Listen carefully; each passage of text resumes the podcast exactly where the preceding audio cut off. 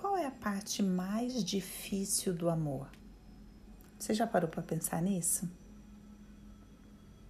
Muitas vezes a gente pensa que a parte difícil é a ausência de amor, né? Mas Beth diz que não. Ele diz: o mais difícil no amor, muitas vezes, não é a sua presença, no sentido de se ele está presente ou não, mas sim a sua confissão. Uma frase profunda para a gente meditar. O que seria a confissão do amor? Seria simplesmente eu dizer eu te amo? Ou seria reconhecer nos lugares mais profundos do nosso coração que há um pedido de amor.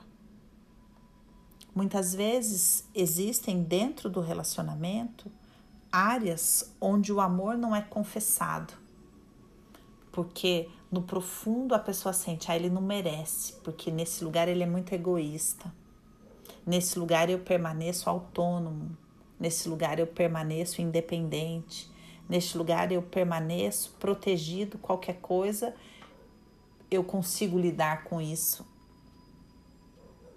Agora, e se nesses lugares onde na nossa alma há medo, onde na, na nossa alma há dor, onde na nossa alma há desesperança, há feridas, e se neste lugar existir a disposição de confessar o amor.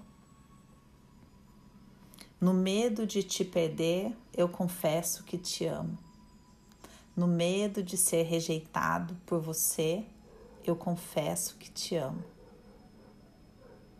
No medo de me sentir inferior, eu confesso que te amo.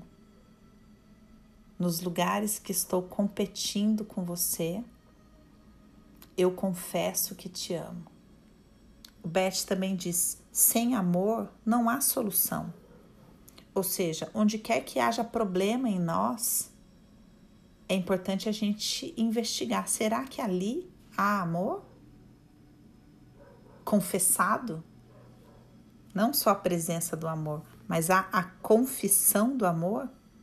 O Beth também diz: pouco amor, pouco efeito.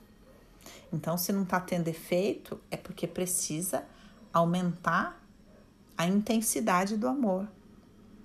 E o que vai fazer essa intensidade aumentar? O amor ser confessado.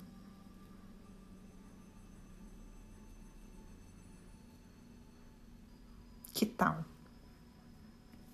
Confessar amor nas áreas sombrias do relacionamento e do coração.